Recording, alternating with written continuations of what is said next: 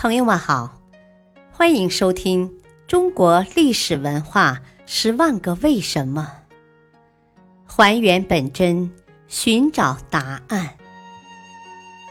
民俗文化篇：立冬为什么吃饺子？立冬节气在每年的十一月七日或八日。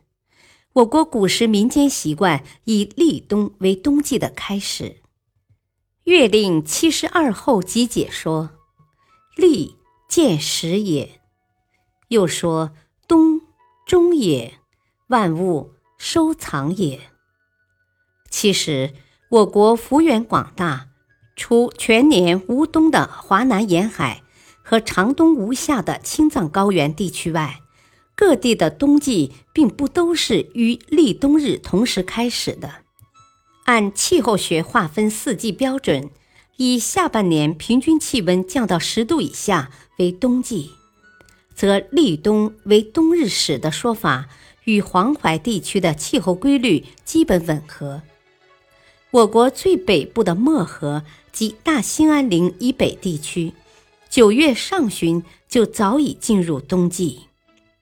首都北京于十月下旬也已一派冬天的景象，而长江流域的冬季要到小雪节气前后才真正开始。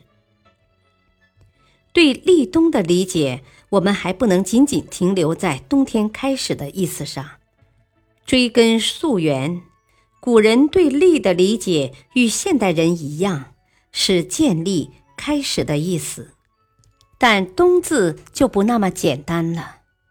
在古籍《月令七十二候集解》中，对“冬”的解释是：“冬，终也，万物收藏也。”意思是说，秋季作物全部收晒完毕，收藏入库，动物也已藏起来，准备冬眠。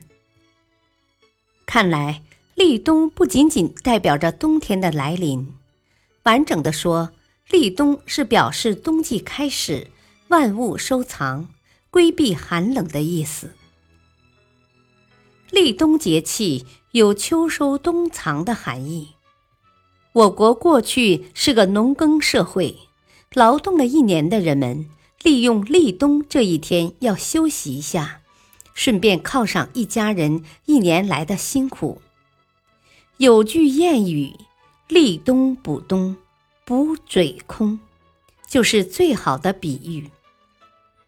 在我国南方，立冬人们爱吃些鸡鸭鱼肉；在台湾，立冬这一天，街头的羊肉炉、姜母鸭等冬令进补餐厅顾客满座，许多家庭还会炖麻油鸡、四物鸡来补充能量。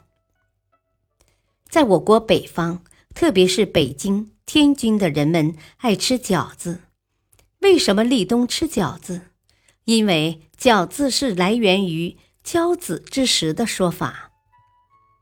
大年三十是旧年和新年之交，立冬是秋冬季节之交，故交子之时的饺子不能不吃。现在的人们已经逐渐恢复了这一古老习俗。立冬之日，各式各样的饺子卖得很红火。感谢收听，下期播讲冬至为什么受到重视。敬请收听，再会。